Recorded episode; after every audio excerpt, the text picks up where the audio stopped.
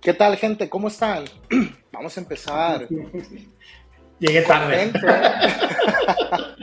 Dije, no me acuerdo si era antes o después o cuándo. no, no, no. Oye, fíjate que estoy bien contento, Miguel. Primero que nada, me da mucho gusto de verte porque el, el día de hoy va a ser un programa muy bueno. Quiero darle la bienvenida a la gente que nos está viendo en este momento porque vamos a empezar a hablar de varias cosas. El programa de Greencast ya teníamos rato, ¿no? Ya teníamos rato como queriéndole, eh, andábamos pateando la lata para empezar.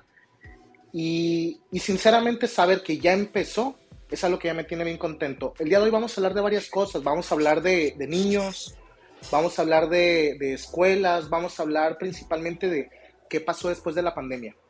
Hay muchas problemáticas que, que han sucedido y si tienes hijos, si tienes hermanas, si tienes hermanos, quizás tienes sobrinas, quizás a lo mejor estás en el área de la educación, este programa te puede interesar porque es una problemática real la que está pasando. ¿Qué pasó después de la pandemia con los adolescentes? ¿Qué pasó después de la pandemia con los niños? ¿Qué pasó con esas personas? Por ejemplo, hay una generación, Miguel, te comparto rápido. Hay una generación que le llaman los niños de la pandemia, que son esos niños que crecieron en la pandemia y se están, se están empezando a dar cuenta de que hay rezagos en un montón de cosas, principalmente en las interacciones, pero no me quiero adelantar, vamos a empezar a hablar un poquito más de esto y de muchas otras cosas más que vas a ver que te van a funcionar para ti, para tu familia, pero sobre todo para que te des cuenta del impacto que todo esto va generando. ¿Cómo te ha ido, Miguel? Bien, oye, bien contento eh, para la raza que nos va empezando a, a sintonizar dijeron, les presentamos ahora sí que Greencast, relájate un chingo. y va a ser los días sábados cada, cada 15 días. La idea es que, que, que, podamos tener este espacio en el cual analicemos las circunstancias de la vida desde el enfoque de, de, de la psicología, desde el análisis psicológico. Desde lo que se puede hacer desde la psicología. Sí, desde, desde lo que alcanzamos a delimitar como, como importante. Sí, porque mira, también hay que aclararlo. Eh, la psicología tiene muchos, muchas vertientes y muchas aristas desde la visión. De repente hay gente muy casada con el psicoanálisis, hay mucha gente casada con el cognitivo conductual. Y, y yo creo que hablar de que desde la psicología tal cual es, es muy complejo, ¿no? Porque eh, te digo, en las vertientes y en las aristas que hay, pero yo creo que lo principal es hacerlo desde la parte más amena, que la gente la pueda entender desde una parte coloquial, porque mucho de lo que la gente no entiende a veces es porque hay muchas palabras rimbombantes, muchas palabras complejas y hay mucha teoría. De, de repente, fíjate, te comparto, pues ya empezando un poco en... en ya de una vez para arrancar. Ya, ya, ya, si la gente ya está aquí es porque ya quiere ya, escuchar. hay que saludar a la raza que nos está viendo, gracias por los corazones. Un saludo a todos, este... Y se vale, ¿no? Se vale poner comentarios acá abajo, se vale dudas. ¿Dudas? Se vale Oye, ¿sabes qué? Por ejemplo, vamos arrancando con las dudas. Eh, me, me, va entrando Miguelito a la primaria. Eh, pues yo traigo el temor de, de, de, las relaciones con los demás niños. Tuve una primaria muy difícil y como padre de familia me resulta todo un tema la convivencia que va a tener Miguelito con sus compañeros. El bullying, pues el famoso bullying. Y me doy cuenta que, que, que en la primera semana hubo un broncón. Un niño acusó a otro de, de no sé qué, pero la mamá se molestó demasiado. Y al final del día fue que una niña emocionada, convive mucho con sus compañeritos, es medio encimosa y le mueven los útiles para convivir, así que ¡eh! y se va. Y el otro niño que no está acostumbrado a la convivencia con demás niños que sean así, pues estresa todo, entonces hay choque y los papás hay bronca. ¿Qué está pasando? ¿Es difícil para los niños convivir en primer año de primaria? Sí, eh, es difícil y no nada más el primer año de primaria, el primer año de kinder, el primer año de primaria, el primer año de secundaria, el primer año de prepa, el primer año de universidad, porque te estás metiendo en una nueva situación. Por ejemplo, acuérdate un poco, no, no sé si tú te acuerdas de cuando estabas en la primaria, porque de repente hay gente que le cuesta. ¿Te acuerdas cuando te acuerdas de tus primeros días de la primaria? Yo me acuerdo de, de, momentos de la primaria. El primer día no, pero sí tengo recuerdos de, de, los primeros recuerdos de la primaria, sí. Ok. ¿Recuerda, ¿Recuerdas ver a los niños bien grandotes? Sí. Que de repente habías niños y decías, oye, están, ya sí. están grandes. Sí, sexto de primaria, no mames, y yo era enano, o sea, qué pedo. Sí, sí, o por ejemplo, ¿no te acuerdas de la famosa, los de sexto tienen la cancha de fútbol? Sí, sí, si no te toca pelotazo, güey. Te toca pelotazo y de repente jugabas con el hueco que te dejaban los de sexto, ¿no? Sí, sí, sí, sí. sí, Si, la, si la bola estaba del otro lado, aprovechabas ese huequito de cancha para jugar un poco. La modernidad les ha dado a los niños eh, eh, eh, horarios distintos de receso. Mi hijo, por ejemplo, tiene un horario distinto junto con los de primero y segundo. Entonces han cambiado las cosas. Y acá pegó muy duro el COVID. ¿Qué, sucede, la, ¿qué sucede con los niños? Mira, eh, eh, es, es eh, el día de ayer estaba platicando con una amiga mía, fíjate que ella da clases en una prepa y me estaba diciendo, oye, fíjate que quiero trabajar unas cosas con los chavos de prepa, pero de repente no se quieren quitar el cubrebocas. Y me decían, ¿cómo le hago? entonces te pones a, me puse a pensar en eso y yo que he dado otro tipo de talleres, me he dado cuenta de que es cierto. Por ejemplo, a los adolescentes, si el adolescente regularmente es, tiene baja autoestima porque es una característica de la adolescencia, la, la mascarilla les da una tranquilidad. Una, tranquilidad, justamente. Encontraron un colchón bien fuerte de donde, de donde agarrarse. Yo. Y de repente, sí. Yo me siento más a gusto con el cubrebocas, llegando a recoger a mi hijo sin cubrebocas, ahorita que ya no hay necesidad de que se me olvide en el carro voy caminando y, digo, ay, güey, ando bichi. Sí, sí. O por ejemplo, fíjate, antes de la pandemia, una persona que usara cubrebocas y que se limpiara con gel antibacterial antes de entrar a un lugar, ¿cómo hubiera sido para ti? No, güey, pinchato raro, güey. Esos güeyes que tienen paranoia. Y creo que, que, ¿cómo se llaman? ¿De esquizofrenia o cómo se llama la, enfermedad? Eh, puede ser. Hay una no de las bacterias, de las bacterias de que Sí, sí, hay, hay personas con... Sí soy, sí soy con el cubrebocas, me genera estrés, Miguelito ya dijeron que era libertad de los papás decir si, si usaba o no cubrebocas. Pues yo literal le pregunté, ¿cómo te gusta a ti sin cubrebocas, con cubrebocas? Porque la verdad es que los niños en primaria, guardería, tienden a enfermarse muchísimo en los salones de clases. Entonces, no sé, yo creo que va a llegar un momento en que algún doctor diga, oye, no usen cubrebocas, es mejor estar respirando el limpio, ¿no? Estoy esperando literalmente que me guíen. Mm, yo, yo también en esa parte, yo te puedo decir de los factores psicológicos, pero yo creo que todavía no hemos sabido el impacto de que, porque a ver, hay que verlo realmente. Acabamos de pasar tres años de mucha pulcritud, tres años de distanciamiento, tres años donde, de hecho, mucho el tema de las bacterias y, y, cosas que a lo mejor un médico acá en los comentarios nos podrá describir un poquito con más, con más ciencia, ¿no? Con más inteligencia. Pero el hecho de mantener tanta distancia y tanta pulcritud, hizo que en el cuerpo de los adultos tengamos más limpieza y sobre todo menos exposición. Ahora imagínate en el cuerpo de un niño que, ahí te va, un niño que no estaba, que estaba acostumbrado a usar cubrebocas en espacios públicos, un niño que regularmente estaba teniendo distanciamiento físico, que ese es el tema más complicado porque nosotros las personas todavía no, no, dimensionamos completamente el efecto de una ausencia física.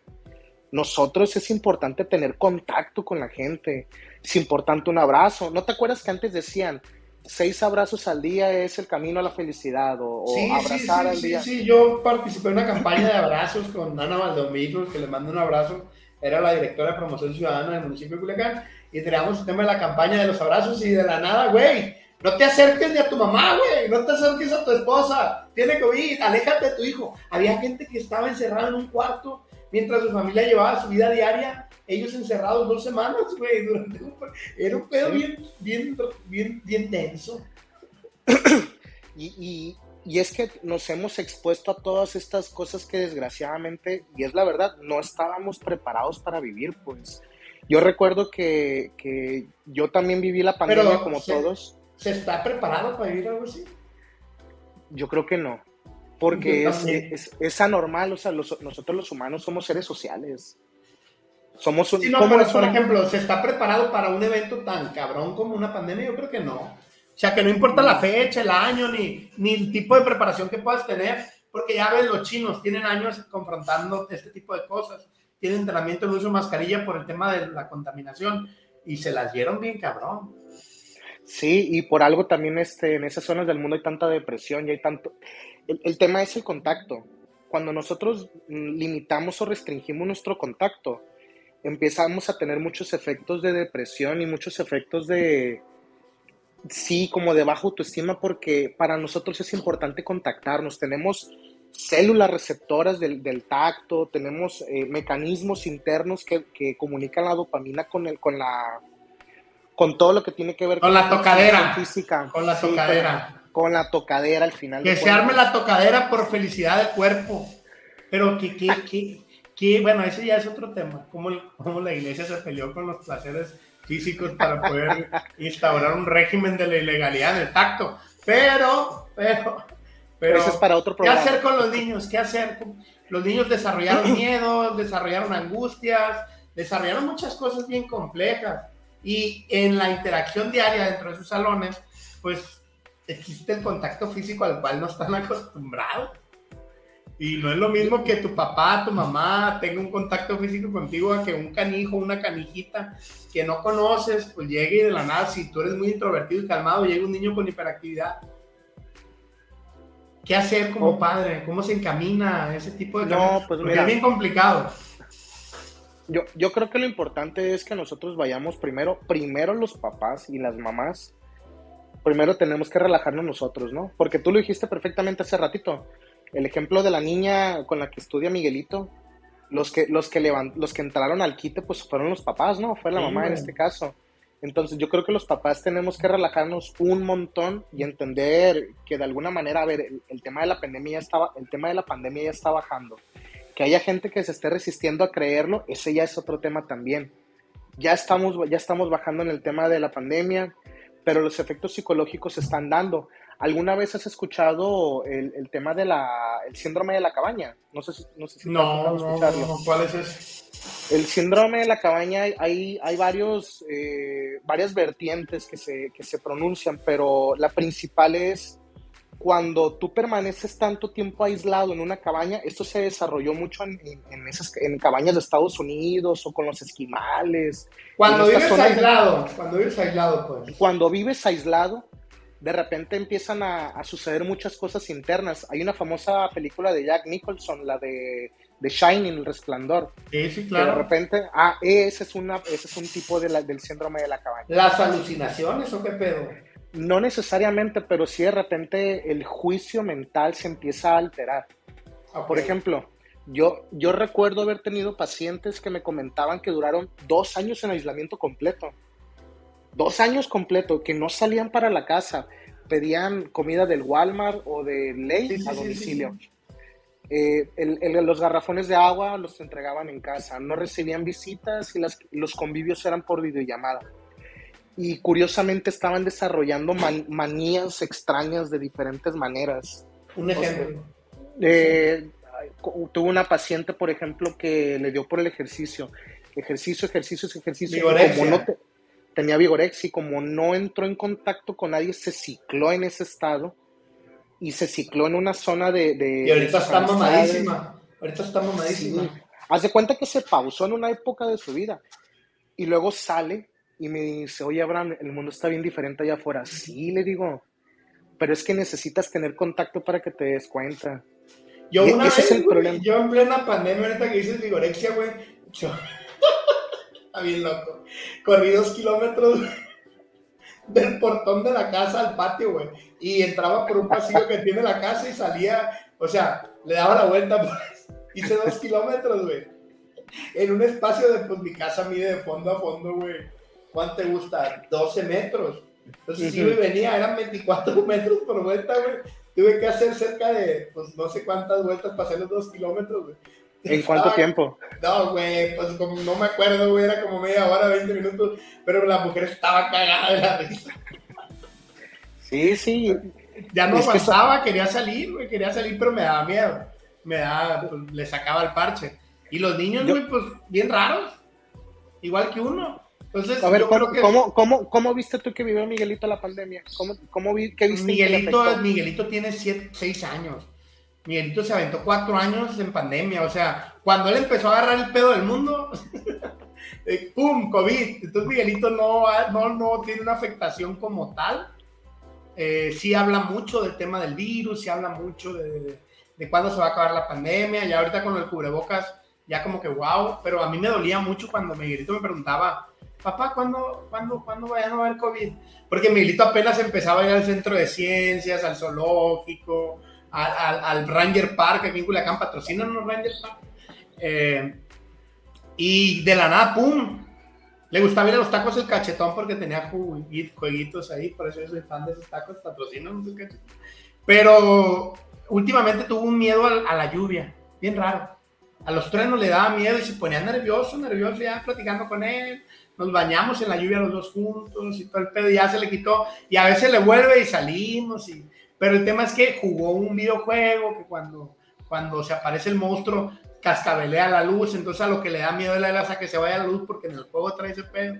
Ya le expliqué que él quería jugarlo y que a ver, si lo vas a jugar es porque sabes que es mentira si no, no lo juegas. Ah, no, entonces no. Entonces ya cuando ahorita ya trae el pedo que ya sabe que es mentira, ya lo juega, pues. Pero, ¿ves? Miguelito le da miedo eso. Y a Miguelito esa necesidad de ver más niños le ayuda en la escuela ahorita. Miguelito es muy, muy noble porque quiere tener amigos, quiere, quiere convivir más con ellos.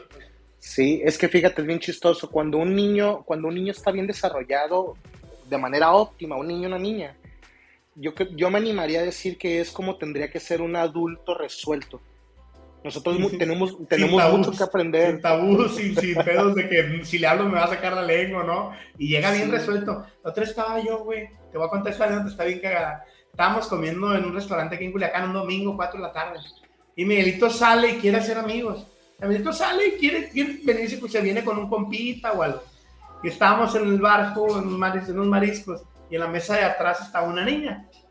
Y le digo, ella ven, juega los juegos allá. Ah, es que hay puros bebés. Pero había una niña ahí atrás. Y en eso Miguelito como que dos minutos estuvo volteando para atrás. Y de la nada se para a un lado de la niña con el papá y la mamá y le dice, ¿no quieres jugar?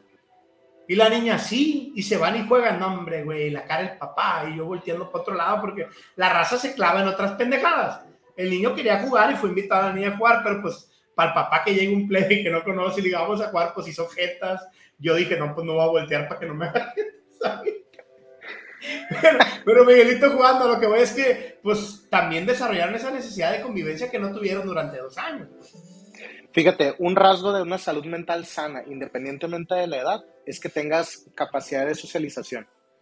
Cuando a una persona le cuesta socializar, a ver, una cosa es que sea introvertido y extrovertido, ese es un tema completamente aparte, pero independientemente de ser introvertido o extrovertido, tenemos que tener capacidad de sociabilización. Por eso te lo digo, los niños es una manera muy fácil de ver cómo es que se supone que debemos de ser los adultos de manera resuelta, desenvueltos, que hablamos, pero por ejemplo, ahí te van, ahí te van algunos temas que, que los niños van aprendiendo de la pura escuela, ¿eh?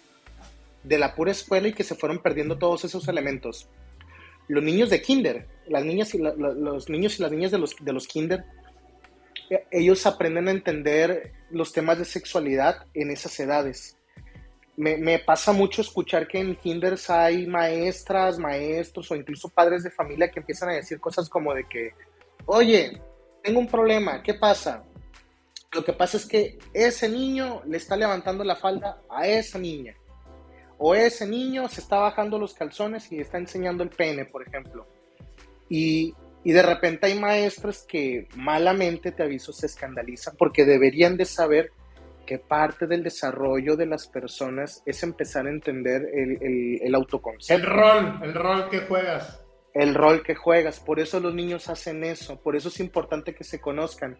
Aguas, aviso a los adultos, no es con el morbo que nosotros lo vemos. Sí, sí, eso me ah, ah, ah, aclarando aquí. Sí, incluso las preguntas. A mí me pasa mucho que Miguelito me hace cosas. Y si yo tengo un pedo, güey, tengo la lengua más rápida que el, cerebro. Entonces a veces se me activa más rápido los cinco pues y tengo que tener un retén. Entonces a veces Miguelito me hace preguntas y se asomó. Oye el nombre y se asomó. No le tiene pena ni a las cámaras, nada le tiene pena ni a algo. Pues yo tampoco. Entonces, ay, compartimos algo. Entonces Miguelito de la nada hace unas preguntas que yo las veo con morbo y ya cuando la analizo bien digo, no, es que él no me está preguntando la pendejada que yo le quiero decir, es otro tipo de preguntas. Sí, sí. Y por ejemplo, ahorita los niños en el salón de Miguelito hubo un pedo, porque empezó la carrilla y son novios, se gusta. Y, y, y, Miguelito, pues, él dice que va a tener novio, novia hasta que sea grande, porque su mamá se pone celosa. Entonces Miguelito encabronado porque le estaban diciendo que tenía novia.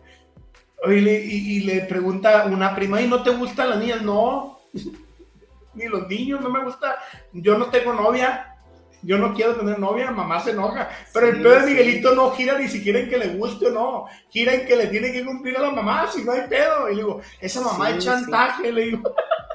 Sí, o, el ejemplo de la niña del restaurante que me dijiste. Ah, sí, sí, sí. No, no, no, no, es que, no es que las niñas o los niños les quieran dar en la torre a los papás, de que, ah, mira, es muy coqueta. No. Y si, y, si es muy coqueta, porque de repente, desgraciadamente, hay escenarios muy, muy especiales, algo está pasando, pues todos los niños o las niñas que traen conductas sexuadas, como estas de, de, coquetería, de noviazgo, que ya salgan de su propia cuenta son signos de alarma. Si tienes un hijo, una hija que sucede esto, chécalo, porque no está bien, algo está sucediendo. Entonces, porque hay que aclararlo, pues. Entonces, lo sano es que los niños pregunten, lo sano es que los niños quieran ver.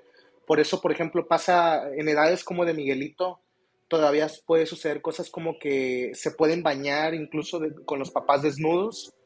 Y, regularmente. y, ya llega el momento en que, hey, yo me baño solo Ah, sí, e, ese es el mejor momento para dejarlos solos porque a veces me preguntan, oye, ¿cuándo los dejo, cuándo me dejo de bañar con ellos? Cuando te lo pidan. Yo sabes que aprendí eso por, por la pediatra Miguelito y después vi unos videos, el tema de cuándo sí, cuándo no. Y vi un video hace poquito en donde dice, a ver, a tu hijo, tú le puedes decir cuándo bañarse, porque tú te estás dando cuenta cuando le está cochino, pero a tu hijo nunca lo debes de obligar a comer, porque él más que nadie sabe cuándo tiene hambre.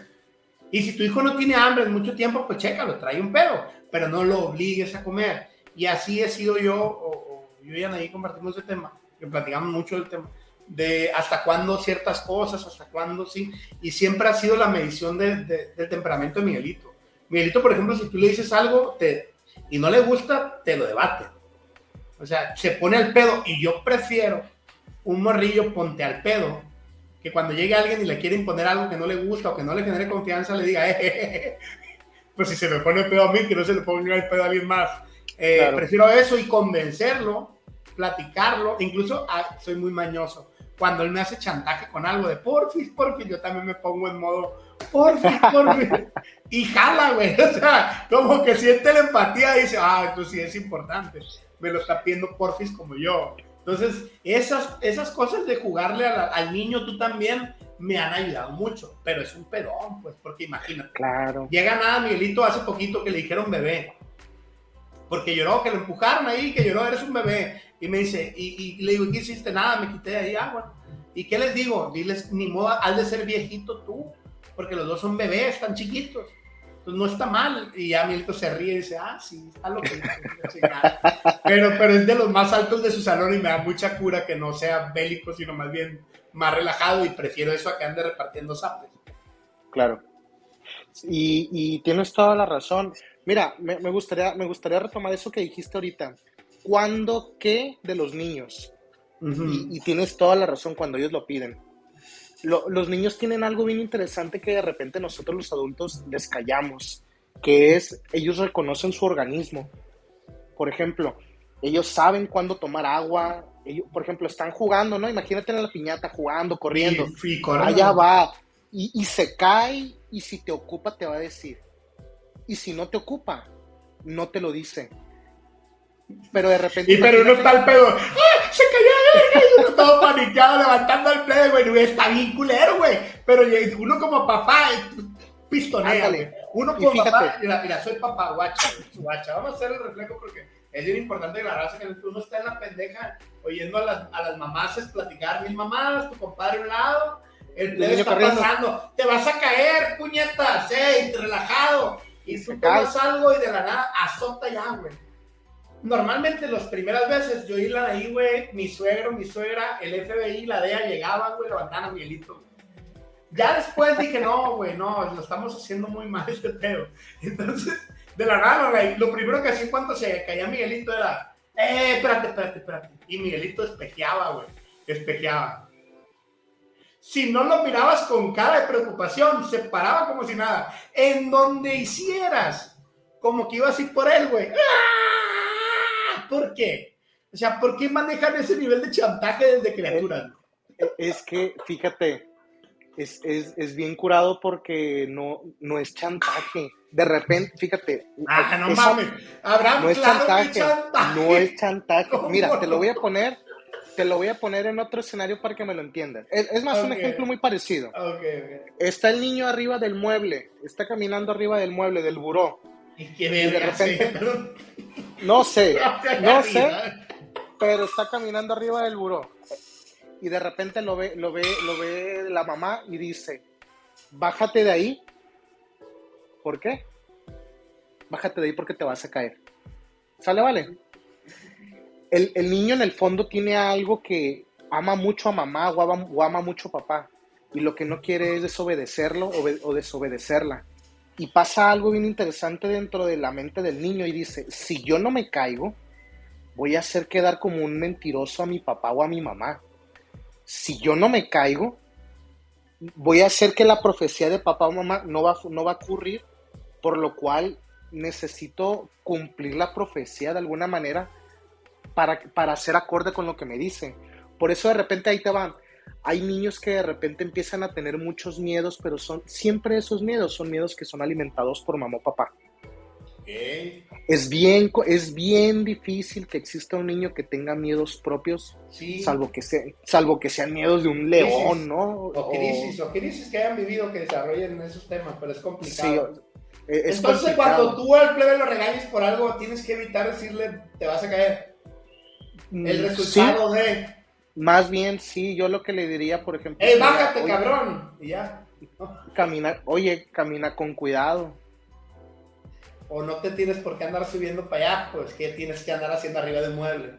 Ajá, no es para caminar arriba del mueble. Sí, ya que, ya que camina, camina con cuidado, ya se baja él, oye, ¿qué estabas buscando ahí arriba?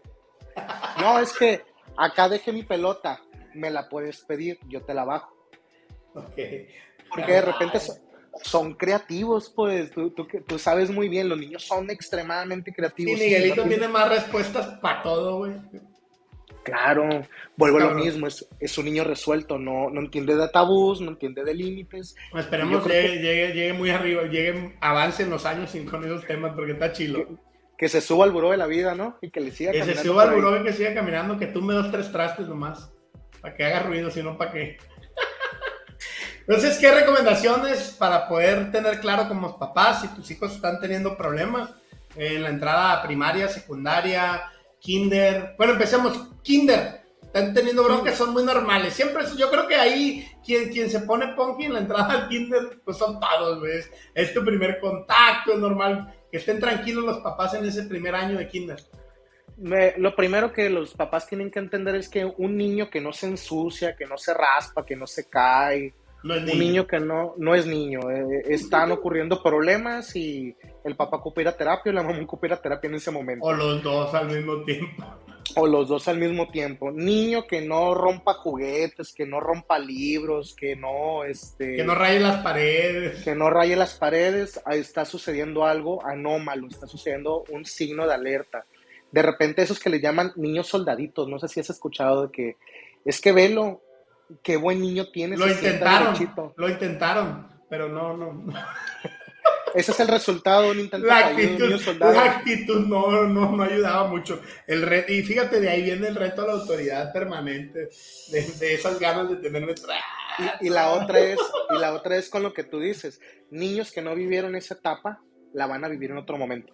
Sí, no, dicen, es que me agarra cura porque me ven haciendo algo que es por de momento muy infantil. Y me dicen, cabrón, pareces niño, güey, soy niño. Traigo esos pendientes, algo los estoy resolviendo, dame chance. Tú ya los viviste, qué chingón, yo no. Trataré de no romperme el hocico en el intento para, para no que se cumpla la promesa de papá. De ahí, viene, de ahí viene el odio, ¿no? De ahí viene el coraje como de, güey, tengo que hacer cumplir todas tus promesas y no, no se vale. Y le agarras corajito. Pero eso es otro programa. Volviendo al tema de los niños. Prima- primaria, ya entran a primaria. Terminar, de como, terminar como kinder. La otra ok. es jueguen en el lodo, usen pinturas, manchense, rompan, rompan ropa, este, váyanse al tianguis, compran un puño de esas de cinco pesos. El chiste es que le des el permiso al niño de destrucción, porque desde dentro de la destrucción ellos aprenden. ¿sale? De cualquier tipo. Dentro del caos natural, los niños van creciendo en el kinder. Primaria. ¿Qué es importante en la primaria? Eh, mételos a algo, pero no le exijas. Mételos al fútbol, pero no lo vuelvas el, el siguiente Benji Price. Que vaya a divertirse. Que vaya a divertirse, eso es lo que un niño tiene que entender. Un niño tiene que entender que hay que jugar y que hay que... Hay, porque el niño está entrando en una época en la que ya empieza a tener juicios. Por ejemplo, el niño de primero de primaria ya empieza a tener a su dimensión y a su manera, pero algunos racionamientos. Oye, ¿por qué papá esto? Y empiezan a hacer como, van, empiezan a ir haciendo preguntas. Sí, sí, sí, Oye, oye, ¿por qué esto? Oye, ¿por qué el cielo es azul? Oye. Sí, uno es víctima de esas preguntas constantes. Y, em, y empiezan a hacer ese tipo de preguntas, entonces eso ocurre, eh, empiezan a preguntar del mundo y de la vida los primeros años y ya los últimos años de la primaria, como en la época de la pubertad, ya empiezan a hacer preguntas más complejas que de repente que la sexualidad, que si eh, empiezan a darse cuenta de más cosas. Entonces, ¿qué es lo que yo recomiendo? Metan las actividades que quiera el niño, no que yo quiera. Yo no, no, yo no quiero que mi hijo sea el siguiente campeón de fútbol. Si mi hijo quiere meterse a, a básquet, lo llevo a la asegurada o lo llevo a un equipo y que juegue. ¿Y en qué me voy a enfocar? Que se divierta. Eso es todo. ¿Es sano para qué? Por dos motivos. En ese momento en el que el niño o la niña de primaria empieza a conocer otras personas de sus edades o de edades diferentes, ese es su referente del mundo. Si nosotros no lo sacamos, por ejemplo, tú y yo como adultos, los referentes de la vida y del mundo lo tenemos con toda la gente que hablamos, la gente que nos pone comentarios, la gente con la que de repente trabajamos. Cuídate de quién te rodeas, porque te conviertes en, retroalimentas. Sí. Y cuando los niños, justamente cuando tenemos papás que somos muy aprensivos y no dejamos que los niños salgan, ah, bueno, no, no, dejamos, no, no dejamos que los niños conozcan otros niños de otras edades y que puedan entender que hay otras maneras de hacer otras cosas, sino todo lo van filtrando desde nuestra cosmovisión o desde, desde la manera de la familia. Te limitas, ¿no? Y los, limi los limitamos, los limitamos completamente. Entonces, ¿qué hagan? Mételo a danza, mételo a ballet, no importa que no destaque, no importa, lo importante es que quiera y que se divierta. Lo que sí, que sí recomiendo mucho es que él te diga que quiere entrar y todo ese año lo metes a eso. Sí, que agarre una disciplina para que no sea como que empiece un proyecto y lo termine. Y sí, y sobre todo que el niño lo entienda de que, hey, no te voy a sacar cuando tú quieres, te voy a meter y te voy a sacar cuando se acabe. Que el, okay. año, el año, pues... El sí, que tengan compromisos. Exactamente, o no lo van a tener, pero que lo vayan entendiendo. No, no, pero que tengan ese compromiso de ir, pues. A sí, ver, sí, otro sí. tema, secundaria. Secundaria. Mi, la peor etapa en mi vida. A mí, mi, mi tema de secundaria me, me, hizo pedazos, pero era necesario, yo digo. Es, es como la mentira que me cuento para poder. Oye, pero fíjate, dormir. Pero ¿qué peor con la secundaria? En la secundaria pasan cosas bien interesantes. La primera es que la etapa regularmente más complicada en la secundaria es para las mujeres y regularmente para los hombres es en la prepa. Por el tema de las hormonas, las hormonas llegan en, en, en edades diferentes. Okay. ¿No, te has, ¿No te has dado cuenta, por ejemplo, o no has puesto atención que en las secundarias de repente las chavitas, es que yo le dije y me dijo... Andan con el que, de tercero. Sí, y, y, es que mira, y es que yo le dije sí, sí. y el pelo se lo pintó igual que yo y no es justo. Y luego vas con los niños y Minecraft. Sí, sí, sí, sí, sí, sí. sí. ¿Sí? Fútbol. Sí, sí, sí, sí, sí. Entonces, de repente, es el desarrollo hormon, el desarrollo de las, de, las, de las mujeres es más rápido que de los hombres. A mí, a mí me pasó porque mis papás se separaron en primera y secundaria. Este fue otro pedo deportivo de papi. Y, y junto con el tema de la secundaria, pues me tocó, la neta, vivir una época muy sexualizada.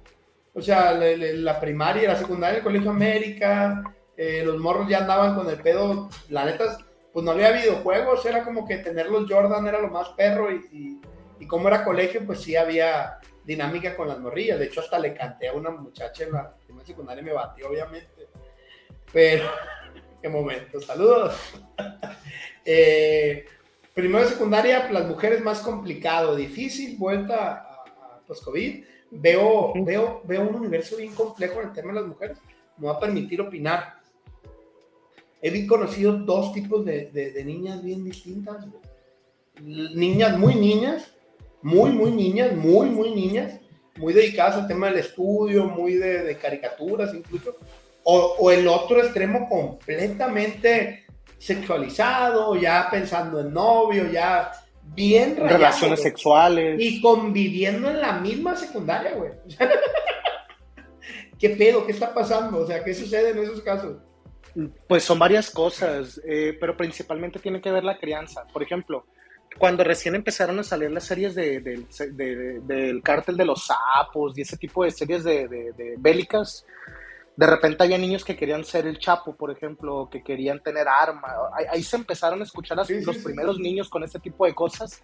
Niños que no fueran de, zonas bélicas, ¿no? Niños de aquí de la ciudad, de, de repente con este tipo de ciudades. Pero eh, el problema es que ya estamos haciendo varias cosas con las niñas y con los niños. Les estamos dando, sobre todo las niñas las están vistiendo de maneras muy adultas, se están olvidando de que hay una adolescencia, hay una etapa de adolescencia. De repente hay, hay chavitas que en el proceso de identificación eh, empiezan a replicar los modelos que ven en casa y a veces sabemos mamás que no, no les enseñamos a diferenciar eso. Hay mamás que sí, pero desgraciadamente no son, no son todas. Entonces, esas mamás que no les están explicando a las niñas, de, a las hijas de que, hey, tú eres un adolescente y te puedes vestir muy bien como adolescente, pero no eres adulta. Son, son rollos completamente distintos. Es que es complicado. Yo me imagino con un niño que te hace caso, ahora con un adolescente que pues ya, ya conoce Didi, Uber, ya se va, hasta rentan un Airbnb si se pelan, pues entonces, Oye, qué difícil va a ser ser papá en estas épocas. Eh, está el TikTok, que, que no ayuda, esa es una. Segunda, están los influencers de, YouTube que de repente algunos malinforman de alguna manera, ¿no? No, no, no, pues informan para lo que les da, pues. Hay que entender que hay gente ignorante. Y, y, a veces, y fíjate, de repente, una de las características de las adolescentes es que, es que quieren eh, perseguir algunos roles, ¿no? Tienen modelos a seguir. ¿Y qué pasa cuando, tú, cuando eres un adolescente, tienes una baja autoestima y, el, y un rol que tienes, un modelo que tienes a seguir, es esa chica que tiene muchos likes, pero son likes a costas de poses de fotos o de bailes. Sí, que no, que no nos vamos a meter en esos pedos. No, no, no, pero, pero, pero, es pues, importante. Quiero replicar I wanna be, I wanna be, I wanna be, I wanna... Quiero que me volteen a ver. Y, ahí es donde empieza, bueno, ese ya es un tema bien complejo, porque ya empieza, a, ya depende de una interacción. Si te fijas, habíamos hablado de, de, niños de primaria que destruían en kinder, que en primaria tenían que encontrar su rol, de cierto modo, contactando, conociendo. Ya en la secundaria ya empezamos a hablar de una interacción ya más profunda ya quiero ser como alguien que no está en casa ni es superhéroe. Quiero ser como alguien que se sienta a un lado mío. Y es sano, y es sano que quieran tener otros roles. ¿Por qué? Porque en este caso el adolescente eh, está empezando a crear su propio criterio de su propio estilo de personalidad, su propia identificación como persona. Pero para poder yo formar mi propia identidad, tengo que primero rechazar de donde vengo para poder crear algo nuevo. Pero es, bien, es bien complejo porque, mira, yo creo que ahí es donde está la... la eh, eh, si hay que limpiar una, una, herida en la sociedad, yo creo que ahí está el origen de, de, toda la pus que tenemos como sociedad. ¿Por qué? Porque culpamos a los, a los chavos de secundaria, pero son el reflejo de todas las casas y, ojo, de los frutos de esas casas que ellos quieren imitar. ¿A qué es a lo que voy? Es la parte bien compleja, que porque tiene que existir un juicio y tiene que existir un juicio y tenemos que definir qué es bueno y qué es malo para la sociedad.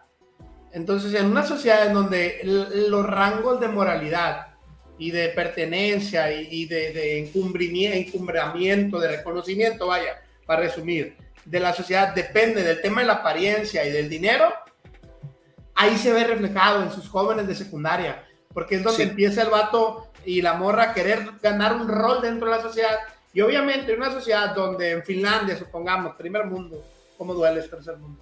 El más chingón o el vato más reconocido es un vato que es un premio Nobel, pues vas a tener un chingo de morros queriendo ser eso. O el reconocido es un vato recto y ético, entonces vas a tener un chingo de morros queriendo ser éticos.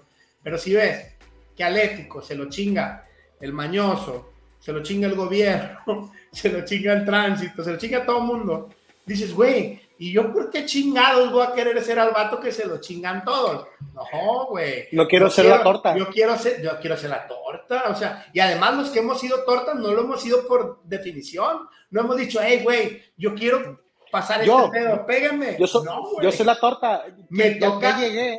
me toca por añadidura, güey, y está bien culero. Entonces ahí es donde nacen un chingo de pedos y ahí es donde yo creo que, que está el secreto de, de mejorar en dos o tres generaciones, güey, volviéndonos pues responsables. Y normalmente el gobierno, por ejemplo, el tema del embarazo joven, el gobierno dice, ah, ok, vamos a hacer muñecos de plástico que lloren y se los van a llevar a su casa para que vean lo que es tener un plebe. No, güey. Nada compara. Nada compara con tener un hijo, porque no tiene nada que ver con levantarte temprano, y no tiene nada que ver con, con cambiarle un pañal, y no tiene nada que ver con eso. Yo creo que el error está en no enseñarles a valorar su sexualidad, Sí. a cuidarse, Fíjate, a quererse, a encontrar... Recuerdo que en algún momento me, me- me compartieron un video de, de- de Suecia, de Finlandia, ahorita que lo estabas comentando y tiene que ver con esto. Fíjate, imagínate la escena, era un comercial en cadena nacional y en TV abierta, ¿no? Era un, era un comercial donde era una casa, de repente tocan la puerta y ahí se ven dos actores semidesnudos, la chica en topless y el hombre de la cintura para arriba, ¿no? Guapos, actores y su- sus cuerpos bien trabajados abren la puerta, son los que están afuera. Y de repente sale una señora dentro de la casa y dice, ¿qué pasó? Dicen, hola, sí, lo que pasa es que somos actores pornográficos y estamos buscando a su hijo. Y eso dice la mamá, ¿por qué? Lo que pasa es que su hijo eh, nos ha estado buscando y pues aquí estamos. Corta el comercial y dice algo así como, habla con tus hijos de sexualidad el trasfondo del comercial habla de muchas cosas porque ya luego lo empieza, fue, un boom y lo empezaron a explicar de que eh, es importante explicarles de sexualidad a los, adolescentes. Que sea un, elefa- un elefante en el cuarto no, no significa que no exista, pues. Porque si no, la fuente va a ser una morra con las chichis muy grandes y torneadas y un vato mamadísimo que es el que le va a decir. Y es cierto, y es bien triste porque uno crece con el tema del pito más grande, te, te, te va a conseguir viejas y la neta no. Yo tengo un compa que tremendo bat que maneja y trae pedos de disfunción. Y no es broma, no puede conseguir novia porque, güey, no les gusta tanto pedo, se asustan. No, Y y lo la, dice él. Y y uno la como otra- morro crece, güey, toda la vida de, no mames, güey, pinche pitote. ¿Y uno qué, güey? El pito chico, incluso hasta es broma, es despectivo. Sí, sí, ese es el tema. Y las mujeres igual. ¿Qué pasa? Eh, Yo, la verdad, eh, eh, tengo que, que entender el rol de ellas es más complejo que el del vato. Porque, güey, las imágenes de la mujer perfecta se jode al 99.5% de la población femenina. Y fíjate que lo bueno es que la- las nuevas generaciones están luchando mucho para que esto cambie. Aesthetic, ejemplo- vaya, el Aesthetic es un, es un movimiento contra, contra, contra cualquier tipo de, de- de Contra estética, contra fashion, y lo tienen los mismos artistas, está muy chingón. Y últimamente hemos hablado mucho, es una generación muy pedorra, pero a ver, por ejemplo, tenemos a estos güeyes, los hooky lovers, que son los cuando Dios pantoja y no sé qué más, ahí están juntando un estadio de béisbol, todas las entradas las van a donar a la caridad para un concierto en Mazatlán, y digo, güey, pues yo soy de los que los ha echado chingazos, pero están haciendo algo tangible para la población y yo creo que esta generación sí trae una chispa más caritativa y más rompe ciclos pedorros, güey, que la de nosotros. Que cada generación ha tenido sus, sus, sus luchas. Todo, todo. Pero por, ejemplo, la, la de mía, voy a decir la mía en defensa porque los viejitos nos traen de amargosos y que nos chingamos a los millennials. La mía, güey, tuvo que romper con, con el tabú de, de que la adolescencia y la juventud eran lo mismo, güey. O sea, mi generación, la generación X, dibujó lo que tenía que ser un joven, güey. O sea, el primer boom de tatuajes fue mi generación, el hecho de, de usar ropa que, que, que llamara la atención fue mi generación, Dennis Rodman, toda esa raza que... que, que- Lo alternativo. Rompió, rompió, y tenía que ser así, tenía que ser bélico, tenía que ser irreverente, tenía que ser irresponsable, porque si no, no iba a ser de un modo modosito o niño soldado. Llegó Sí. este y dijo, hey, güey, Simón, está bien, pero vienes bien bravo, güey. O Sí. rompiste muchas cosas, muerdes, agredes. Bájale, eh, ya no bájale está nada. Güey, disfrútalo. Y la droga de moda de esta generación terminó siendo la mota.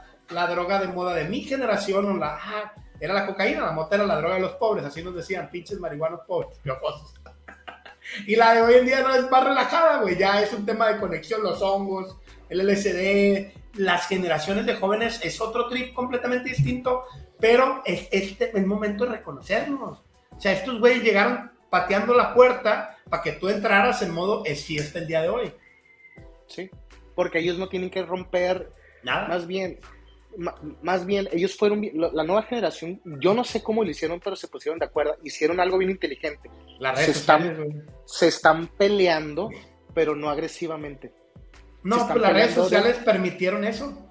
Te, obligaron a narrar, a escribir, a, aterrizar, no a chinga tu madre, carnal, en un concierto. Entonces yo creo que sí, sí, sí. Prepa, ya tenía secundaria prepa, ¿qué pedo? ¿Ya qué haces, güey? ¿Cómo llevas a un plebe de... Yo, o cómo lo encaminas a que vaya a terapia un joven de 16 años? Yo creo que yo creo que voy a meter en un combo a prepa y secundaria ahorita que estamos hablando de prepa, ¿no? Voy a meterlos en un combo de que van a sentir muchas emociones, van a sentir muchas crisis existenciales, van a tener muchas dudas, van a estar en contra de muchas ideas de casa. Se vale que estén en contra de todo eso. Más bien, en vez de que sea yo contra mi hijo adolescente peleándome contra él directamente de que no, así son las reglas de casa, más bien es yo en mi casa tengo este tipo de reglas, tú quieres tener las tuyas, yo te apoyo, hijo, porque te quiero, porque te amo y porque no, porque si te llegas a caer, quiero que tengas la confianza de decírmelo.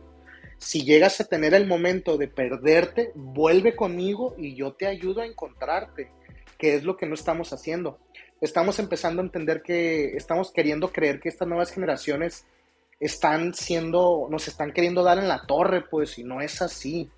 No es que te quieran dar en la torre, es que se están queriendo encontrar en el Pero mundo. Pero también pues. sí se están dando en la torre algunos, pues no es como que claro, estén bien, otros estén normal. Claro, pero, pero por ejemplo, si yo estoy peleado con mi mamá y de repente no sé, me equivoqué en algo y, estoy metido en el hoyo, que es algo que casi todo adolescente se mete en una bronca fuerte en algún momento de, esta etapa. Yo con qué confianza le digo a mi mamá si traigo, si traigo batalla campal con ella. No, y si te la llevan regañándote, güey. Yo la neta, fuera de mamadas, pues mis papás no, no, no tienen queja mía. Pero no significa que no tuve pedos. tuve un vergal de pedos. Pero mi jefa, güey, pues me daba un pavor decirle algo porque una vez me mandaron a vivir a Los Ángeles, güey. Yo ni quería vivir en Estados Unidos. Y la otra me mandaron a vivir al DF. Entonces ya, güey, me metí en un pedo, güey. Y de pura suerte salía, güey, por mis compas y demás. Pero ya me daba miedo decirle algo. Pero, pero, pero a ver, recuerda, ¿cómo era vivir un pedo sin el apoyo de mamá y papá? No, de la chingada. Yo por eso con mi hijito le digo, a ver, güey. No hay pedo. Ceros. Hay cosas. Te voy a tolerar todo siempre, güey. Y pues, sí, entonces eso, yo, yo, yo que le recomiendo a los que tienen hijos o no sé, si estás cuidando a alguien de prepa es, déjalo que se equivoque y que la cague, pero que la cague mucho, pero que sepa, que tú sepas que va a ir contigo si ocupa ayuda. Porque eso es lo más importante. No todo el que, no todo el que está en un problema ocupa ayuda. Hay que, hay que, hay, que aclararlo. ocupan espacio. Por ejemplo, las relaciones amorosas y todo eso, con mis hermanas que me tocaba tratarlo yo siempre me gastaba platicando con ella, queriéndolo convencer de cómo estaba la gente de puñetos, o, que la habían traicionado, mil cosas, y era diokis. Era nomás darle su espacio para que ella se diera cuenta, cada quien trae su tiempo para darse cuenta de su realidad. Lo importante es saber pues que estás ahí para él, por si quiere salir, por si quiere hablar, para que no sientan solas las personas. Yo creo que, que sí, sí es bien importante eso. Lo padecí mucho tiempo porque me fui joven de Culiacán eh, y me tocaba estar solo, por ejemplo, en Cancún, güey, sin conocer a nadie solo en el DF, güey. Entonces, uno se hace un poquito más concha, pero no está chilo, pues. ¿Y qué, qué, más te agregaría? ¿Qué más te agregaría en los de prepa? Ahora sí, ya cerrando esa parte. Yo, yo si fuera tú, Dale hablaría de... Sí, sí, claro, eso, yo creo que eso está sobreentendido. No, los condones, da los condones. Si estás, por ejemplo, aquí en Culiacán, llévatelos al MIA, al Museo de Interactivos contra las Adicciones o sobre las adicciones y de repente que la gente se cultive, que empiece a entender. Yo recuerdo mucho un paciente, fíjate, te comparto algo. Tenía un paciente que me dijo, oye, este, fíjate que hablé con mi hijo de adicciones, ¿qué hago? No, perdón, fíjate que hablé con mi hija de adicciones porque me preguntó por ellas. Y lo que hice fue, le puse la mesa y le puse cocaína, le puse marihuana, le puse chiva, le puse resistol. Y dice el papá, yo era bien loco, Abraham me dice, yo fui bien loco. Le puse todo y le expliqué. Así es esto, te pone así, vale tanto, se usa así, se fuma así. La marihuana es esta, se fuma así, te la vas a encontrar así. Y se fue de corrido. Y me dijo, traía un miedo, me dice, traía un miedo de que se jalara, pues, pero si la curiosidad era lo que tenía, pues le tenía que explicar realmente cómo era todo. Porque uno lo ve porque ya lo vivió y ve las cosas de la forma en que lo vio. Pero la raza, güey, está con un morbo. Yo me acuerdo la primera vez en mi, cercanía, yo no he consumido ningún otro tipo de sustancia, no he platicado contigo más que marihuana. Pero la primera vez fue de como que las marihuanas. Y lo voy a, voy a ser muy sincero, las demás drogas me tocaba verlas por unos parientes de mi mamá. Y me tocó ver a mí el consumo de la cocaína en exceso en un cabrón más o menos de mi edad y empezó a tirar espuma por todos lados y para mí ese pedo fue como que, ay, güey, no, no está chido. Ya, es bien desde, impactante. Desde entonces todo lo que es sintético, güey, yo nunca. La mota sí, sí la he probado a veces, en algunas ocasiones especiales. Como todos los días es un buen momento. todos los días son momentos especiales para ser mejores compañeros. No, para, relajarse un chingo. Pero ah, eh, la cercanía con ese tipo de sustancias, perderle el morbo, que me decían, jálate, güey, para que te levantes. No, güey, yo ya conocí ese pedo. Yo paso, nunca lo probé ni nada, pero... pero fíjate, ahí está la clave. El tema es el, acercamiento, es el acercamiento sin el morbo. Es como la sexualidad, el, acercamiento sin el morbo. Yo les digo muchas veces a los papás, sobre todo en, adolescentes, bájate una, una, imagen de internet, cómo es un pene, cómo es una vagina. No ocupas saber, ya dice ahí. Ya dice ahí, esta es la uretra, esta es la vulva, esta es los labios mayores, esta es la glande. Güey, es que me imagino a mí, güey, cuando Miguelito me pregunte, güey, como buen indio que soy, güey, risa y risa explicándole porque da, pena. Ahora, por ejemplo, yo, yo la sexualidad la, la, la, la viví, pues ya, güey, de 20 años, güey. Pero por miedo, güey. O sea, porque pues no sabía cómo estaba el pedo y lo que me platicaban, pues decía, ay, güey, pues es que al parecer le duele a la otra parte, güey, ¿cómo? Y, la neta es que ya platicando con mujeres, ya con la experiencia que tiene uno, pues no está tan chido la primera vez, güey. O sea, nunca. La primera vez no está nada chilo. Entonces sí fue retrasando, ya después una cosa, compa. Una cosa enamorado de, una belleza ahorita, ¿no? Pues, pero en aquel entonces sí era como que miedo, miedo. Y si hubiera sido distinto, si hubiera sido distinto, si me hubiera enterado por mi papá o por mi mamá. Imagínate que te dicen, oye, cúbrete toda tu vida, ¿no? Cúbrete para que no te vean. Y luego no veas a... tan de la verga, güey, perdón. Y, y, llega un punto en el que te, en el que me tengo que desnudar. ¿Y en qué momento me bicho? A la vez, ¿eh? ¿Cuándo me, salgo? No, no. ¿Y, en, ¿Y en, qué momento hago esto? O sea, ¿me puede ver de nalguillas o no la morra? Pues no, güey, es un pedo. Y cuando no, no tienes a nadie, tus compas te dan miedo preguntarles por la carrilla, güey. Ves, ahí vas, puro porno para vas, entenderlo. Vas cagado, güey, vas cagado. Pues ves la, el pinche de roto martillo que trae el otro vato con la broca de dos metros, güey y va uno con un pinche taladrillo pedor, pues te da miedo. Pero bueno, ese es un muy buen tema, muy buen tema para la siguiente quincena, para dentro de 15 días, la sexualidad, los inicios en el tema, la sexualidad a temprana edad, ya viejo, ya, la sexualidad en general. No sé si quieras traer un invitado, una invitada. Yo soy de la participación de mujeres en este tema. Nos hacen falta, somos mucho macho, mucho vato. mucho chile. Y Miguelito parece que, ah, no, es la mujer. No, adelante, adelante, yo te tapo aquí. Yo te tapo así, no ves nadie te ve, mira, mira. Nadie te ve. Mira, es más, va a hablar el, Abraham, no va a quitar. Vamos a hablar de la sexualidad, ya pasó, ya pasó. no, ya nos sigamos. Siguiente programa, la sexualidad, Abraham. Sexualidad. por favor, despídenos disfruta este show. Eh, vamos a hablar de sexualidad la semana que viene, en 15 días, el siguiente sábado a las 6 de la tarde. Una hora completa de sexualidad. Puedes poner dudas aquí abajo, nosotros los vamos a responder. Incluso sería bien agradable que nos empieces a comentar, por ejemplo, qué dudas tienes, para nosotros ir recabando todas las preguntas que tengas y responderlas. ¿Qué es la sexualidad? ¿Qué involucra? ¿Qué no es? ¿De qué podemos hablar? ¿De qué no podemos hablar? Y finalmente que puedas resolver todas esas dudas que te pueden ayudar a entender un poco a las personas allá afuera. Si eres mamá o papá te puede interesar aún más, si no lo eres también te va a servir porque vamos a hablar no nomás de niñas y de niños ni de adolescentes, vamos a hablar de la adultez y de cómo los adultos vivimos la sexualidad. Espéralo, vamos a tener una, persona invitada sorpresa, te va a gustar mucho su presencia y muchas gracias por todos, gracias por acompañarnos y pasa un excelente día. Cuídate mucho. Nos vemos.